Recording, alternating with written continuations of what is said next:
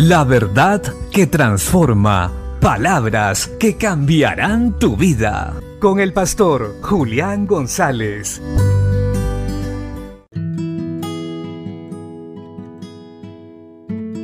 La Biblia dice en el Evangelio de Marcos capítulo 13, versos 32 y 33.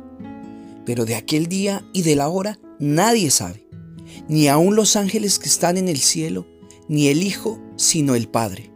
Mirad, velad y orad, porque no sabéis cuándo será el tiempo. El propósito de la iglesia aquí en la tierra es agradar al Padre para un día estar con Él por la eternidad. Esto se dará cuando Cristo venga por su iglesia y la lleve juntamente con Él y hayan unas bodas hermosas, las bodas del Cordero. Mientras eso acontece, nosotros debemos estar apercibidos todo el tiempo, haciendo la voluntad de Dios con amor y pasión.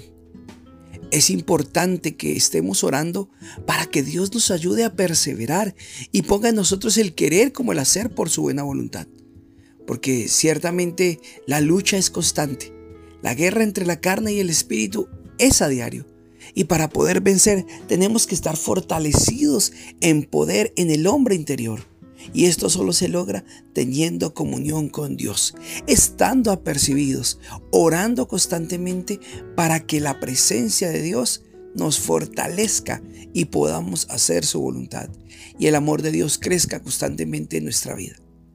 Cristo viene ya por su iglesia.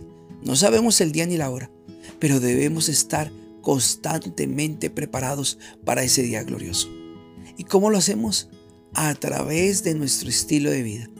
Estamos preparados cuando oramos, cuando buscamos su rostro, cuando damos fruto, cuando todo lo que hacemos es para encontrarnos con Él un día en las nubes. Así que sigamos trabajando, apasionémonos por Dios y no permitamos que las cosas terrenales nos distraigan de nuestro propósito final ni tampoco nos alejen de nuestra meta. Corramos hoy con paciencia la carrera que tenemos por delante y al final veremos maravillas, nos encontraremos con nuestro buen Señor y Salvador Jesucristo y adoraremos por la eternidad con gozo y alegría. Bendiciones.